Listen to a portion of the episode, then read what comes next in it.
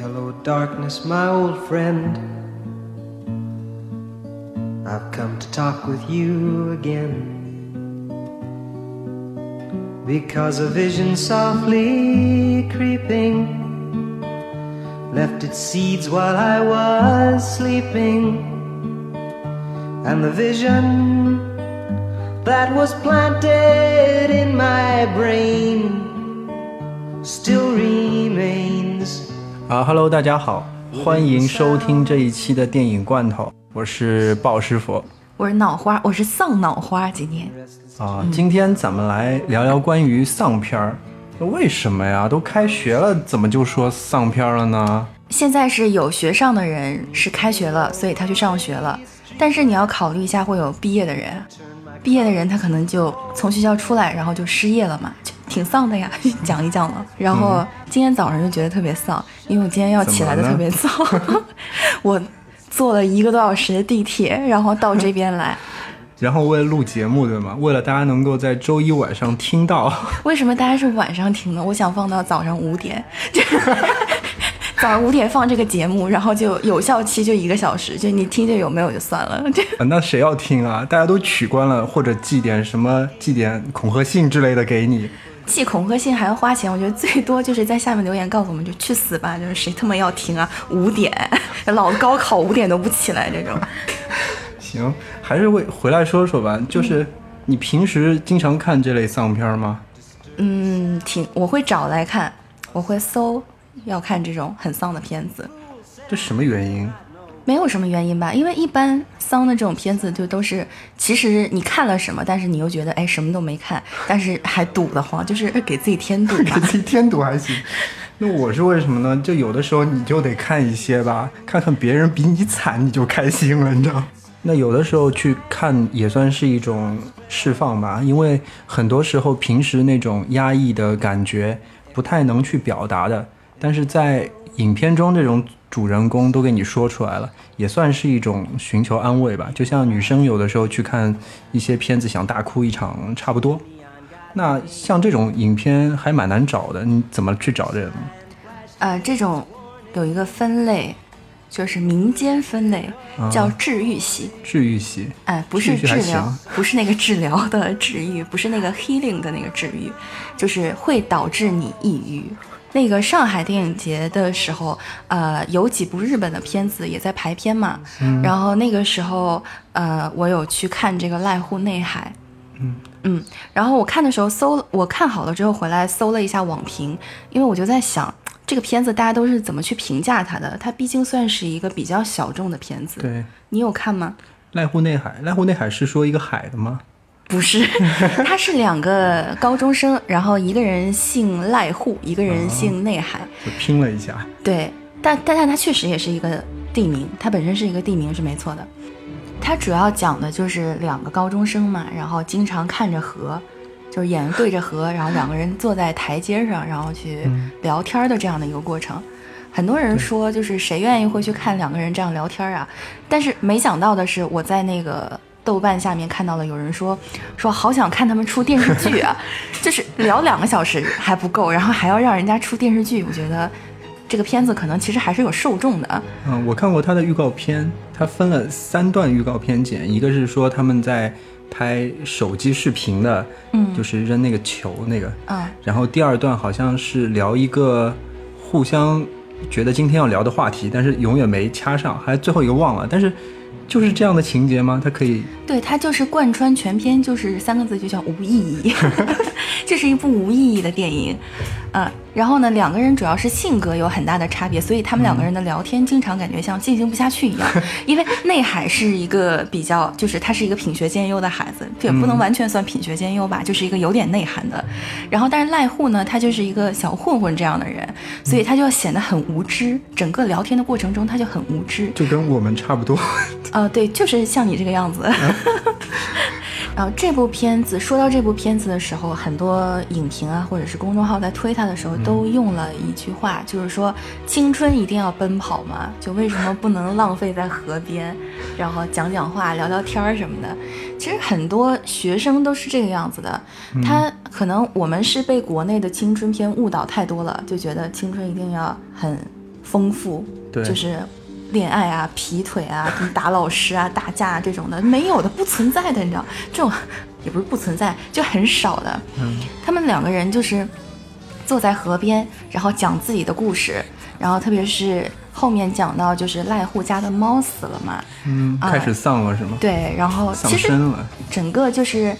他们就是一种无意义的对话，就让人他感觉就是哎我在浪费时间，然后可能会上升到我在浪费生命，让你觉得我很丧。其实仔细想一想，我很多时候觉得上学就是浪费生命。你觉得高中有发生什么很有意思的事情，或者是很值得讲的事情吗？其实高中没有什么太多的事情可以被记住，最能被记住其实就是高考那段时候了。还有其他剩下的时候都在自闭呢，就生活在一个自己的世界里，所以我的不太精彩。你有什么特别精彩的故事吗？没有啊，就是我整个高中的时候也很丧，就是每天都在家里面，就学校在家对就在家里面，你没读书，就 不想去啊。不想去可以。就没什么可去的，然后也没有什么想学的，然后大大家都在刷那个什么五年高考三年模拟嘛，啊这对也看不懂题，说我干嘛去啊？然后就是觉得，他这个片子最正常的地方就是高中可能高中生他可能就围绕着一些什么亲情啊、友情啊，嗯。可能会掺杂一点点的爱情，对，但他都是在两个人的聊天当中，然后慢慢的讲到，然后点到为止，就是到最后你就觉得哦，你好像听了一场对话对，啊、因为这个时候，嗯。我觉得就是大家都还很懵懂，对于各种各样的观念，家庭的观念也好，爱情的观也好，都是在慢慢养成中。当然，比初中肯定要好一点，但是他们还是比较懵懂的一个状态，所以他们对话可能既没有什么营养，也没有什么深度，但是它就发生了，在那个河边就那样发生。我觉得这种情况其实很普遍的存在的。就特别是在高中和初中的时候，因为没有太多的娱乐手段啊，大部分时间在跟好哥们儿啊聊天，挺多的。对他们的这种聊天就是自然的，就是那种浑然天成的，你不觉得有任何违和的感觉啊？你看是吗？对啊，你看那种青春片什么的，特别是国内的，我刚刚讲到的，嗯就一定要有大曲大起大落，特别大的曲折，就给人一种嗯特别有刻意的感觉情节，。对吗？对，就给人感觉很刻意。然后应该也会有很多观众，就是像我一样，就觉得这种片子看着还蛮有意思的，就你把它当个泡面翻看啊，所以才有人讲出来说想看它电视剧版嘛，啊，啊，所以但我可以推荐，就是像听我们的电台，反正也是话痨是吗？你这个硬广太硬气了。然后我可以简单的推荐两个，就是想看这种无意义对话的电视剧，呃，有笨蛋主义来写的，然后还有他们自己演的，就有一个叫住住，就是住住，对，哪两个字啊？就是住房的住啊，啊，然后还有一个叫架空 OL，就蛮有意思的，就是然后我们刚刚也提到了说那个。很多人大学毕业了之后就直接失业了嘛，对，人就有专门来讲这个的电影，就听起来是可能比这个稍微丧一点。这部电影叫《不上进的玉子》，嗯啊，然后是阿酱演的，前田敦子，AKB 四八的一个成员。然后很多他的粉丝觉得他就是本色出演，然后他主要讲的就是说一个大学毕业，然后也可能找过工作失败，但是记忆太久了，我有点忘了哈。他就每天都在家里面，然后呢，他跟他爸爸在一起生活，他爸爸早上起来还要给他做饭。然后他就是起来吃饭，然后萎在一边，就是北京瘫，然后北京瘫在一边，然后一直在看电视，然后就等他爸回来，然后再吃晚饭，这样就日复一日，年复一年。然后突然有一次，他好像是在一个契机之下，他就想去做偶像，做这么跳痛啊？普通的梦想，对普通的梦想，就是想做一个呃带给别人希望的女孩儿，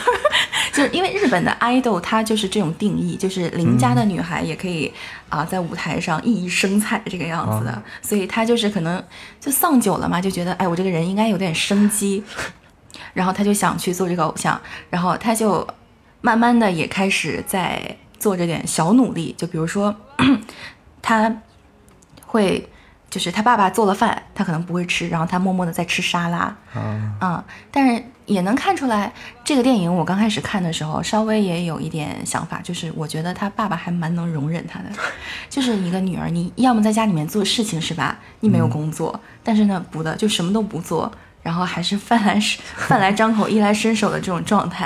啊。然后但是呢，他就是说自己可能要找工作的时候，嗯，可能要找到工作的时候，他爸爸以为他是会去做一个白领这种。然后还送给了他一块手表，但他其实是想去做爱豆，就是唱跳歌手这种。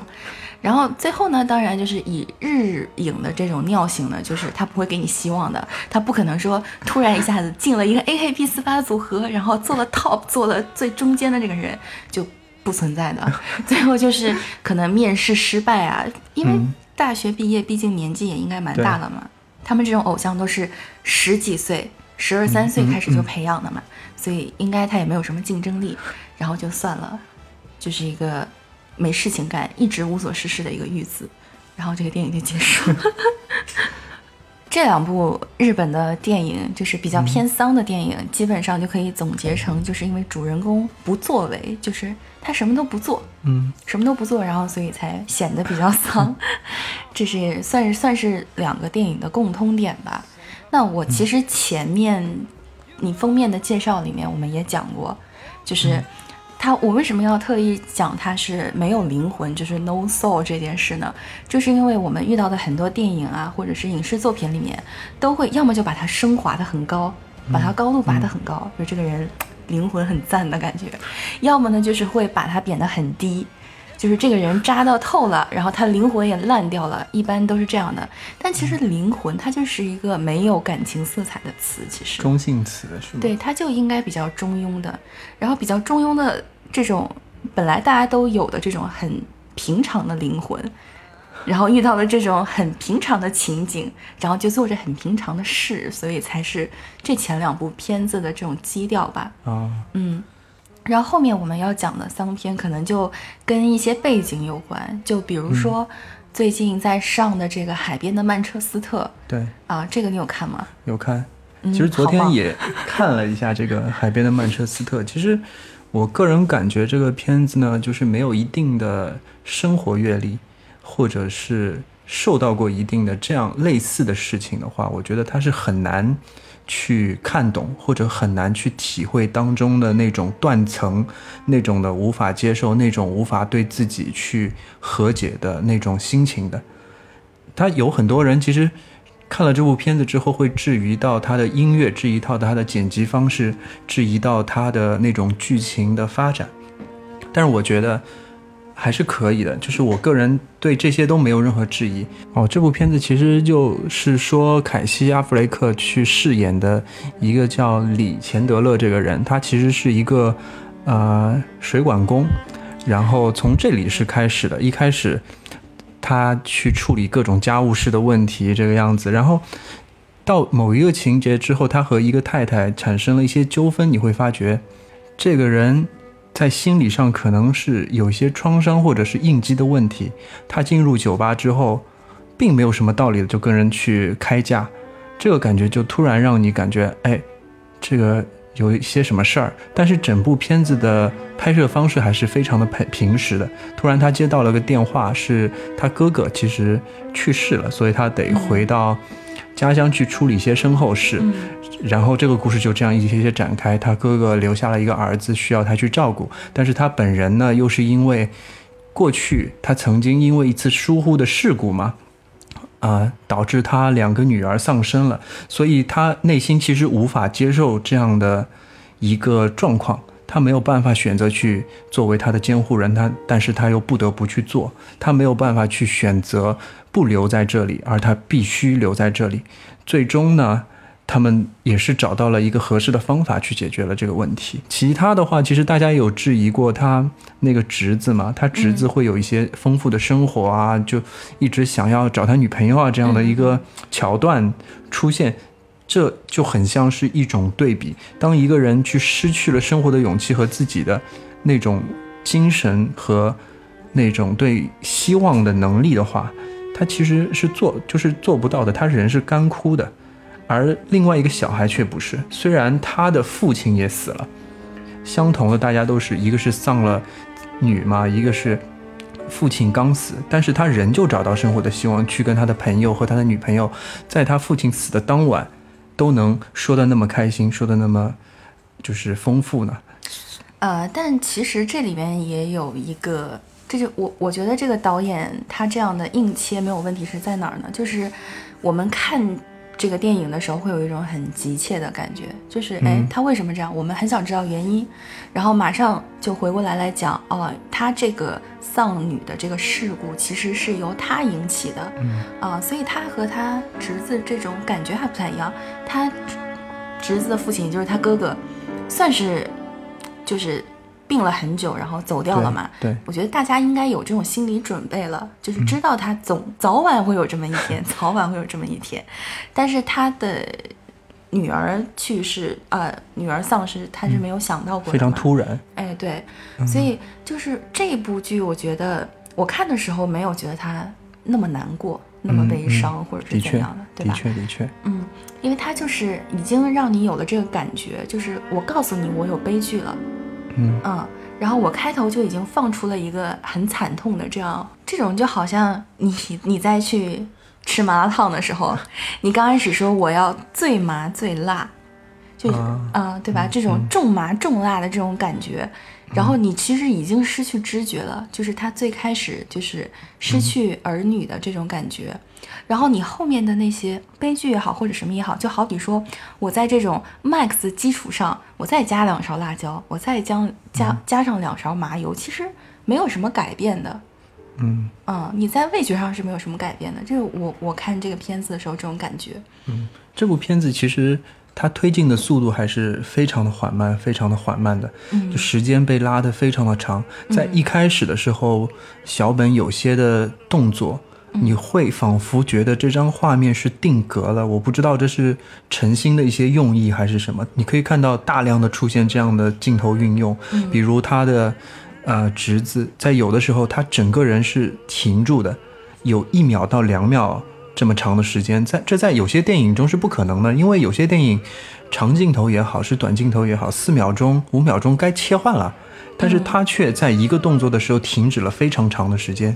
他就无形的把这个空气中凝固的感觉给拉长了，我觉得他是应该是导演也不希望他后面这些情节，然后让这部电影显得它是一个很情绪化的电影。嗯，他还是希望是完整的人，然后有一个立体的人设。对对对。然后这样走出走走进一个故事，然后走出人生的出口，这种感觉。嗯。那最后最后，其实我看这个看到。快到两小时的时候，嗯，突然之间感觉到了，就是是哪个点呢？就是小本突然他受不了了，他和他前妻在聊天之后，到了酒吧打架之后，突然他崩溃了，他觉得他做不到了。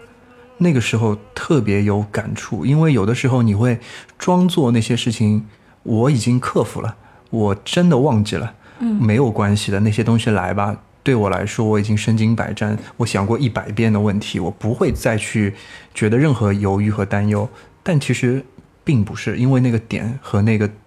时机并没有到，所以那个时候我觉得是有点崩溃的。那个感受，我觉得可能也不是每个人能够去达到的。所以像这样的电影，在好莱坞当中，可能好莱坞的丧片当中，可能已经算是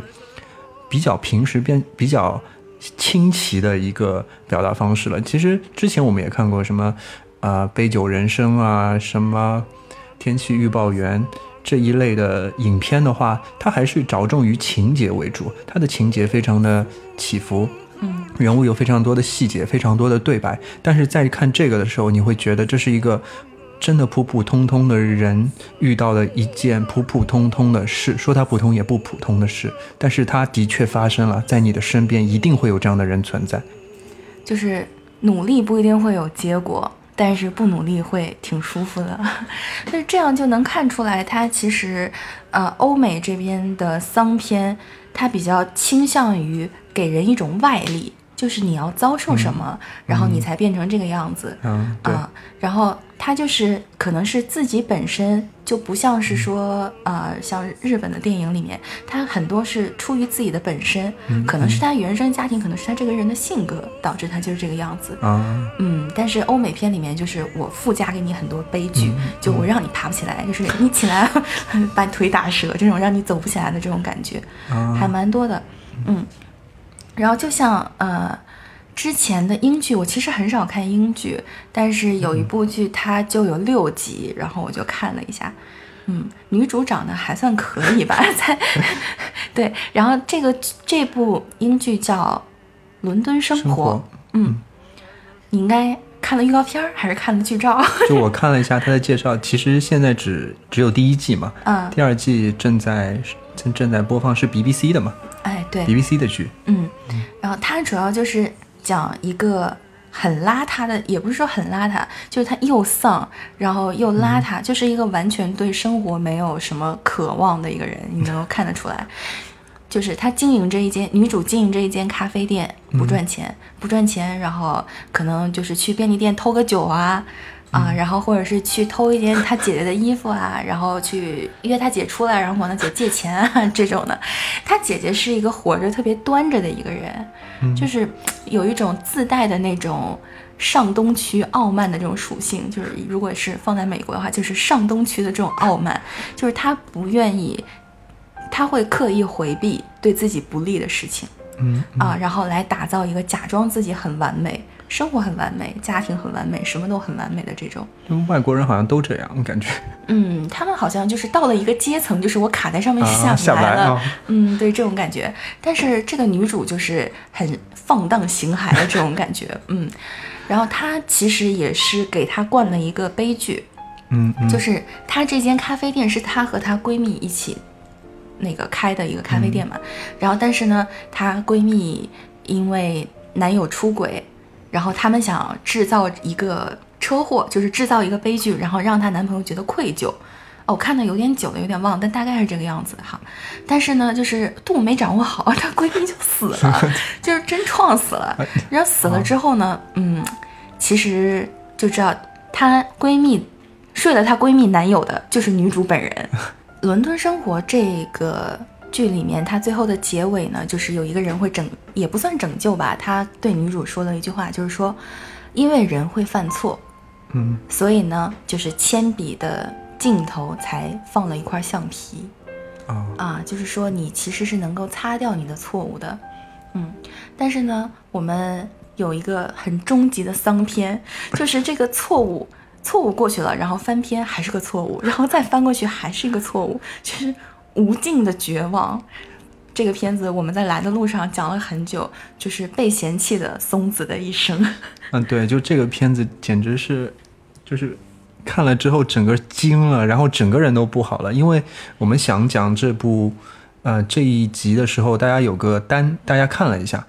就是我们昨分别在昨天重新温习了一下，然后脑花是第二遍看，我是第一遍看，我当时整个整个人都不好了，因为这跟海边的曼彻斯特形成了非常非常大的反差，因为海边的曼彻斯特是告诉你这里有一个这样的故事，去感受它是怎么样的，而松子的一生是告诉你，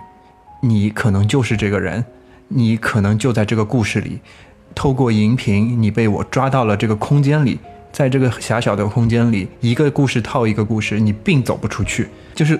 就是假的东西，但是没有，但他这种手法很可怕，因为我是第二次看完，我第一次看完了之后，第一次看可能是十年前，嗯。啊，所以就是我一直记得有这么一个特别惨的人，我也记得这个故事，但我对他表现手法呀，还有他的这个情节稍微就记得不太清楚，就我连英泰这个人就演他外甥的这个人，我都有点想不起来了是谁演的当时，但我昨天在看的时候，我真的震惊了，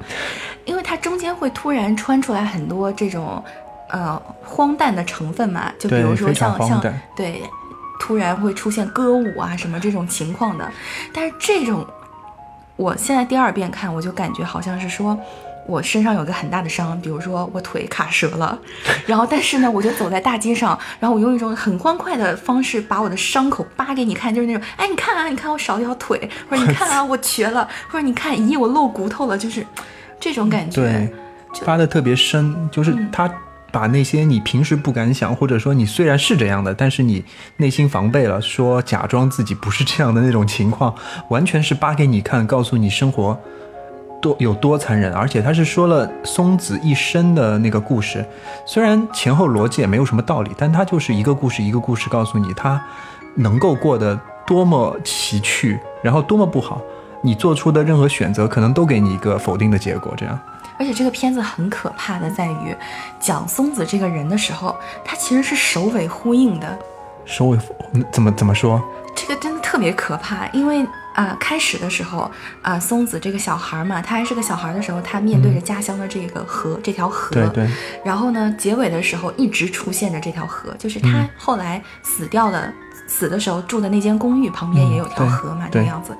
啊，然后呢，出现的时候，松子就是在船上唱歌，这个这个场面也回、回顾了很多次嘛，回放过很多次。对，然后呢，就是他在唱歌，然后那个阿龙就是喜欢他的那个学生，嗯，然后那个学生在下面看他，然后看出神了，然后还被人揍了一拳。啊，这个事情在结尾的时候，就是松子死了嘛，然后警察就在想，就在想破这个案子，然后后来呢，阿龙也出现了，给他的外甥就讲，哎，你姑姑这个后半生是怎样的哈，然后呢，警察来了，阿龙以为警察是来抓他的，他就说是我杀的，是我杀的，然后就跟警察这样的在厮杀，最后呢就趟到了这个河里，然后他就一瞬间恍惚，觉得看到了片头在船上唱歌的这个松子，他就愣住了，然后他就又被警察打了一拳，就跟他小的时候是遇到了一样的情境，一样的手法。还有就是，呃，松子他的人生快乐是在他跟这些小孩子在一起，哪些小孩子是就是他是当老师的时候？对他当老师的时候，跟这些小孩在一起。这部片子的结尾是他被一帮小孩子打死了，对就是哦，是这个缘由。啊、就是你觉得是这个原因？我觉得是所以最这个原因后就是松子是被一帮小孩给打死的，是因为这个原因。想了一下，是个细思恐极的事情，就细思极恐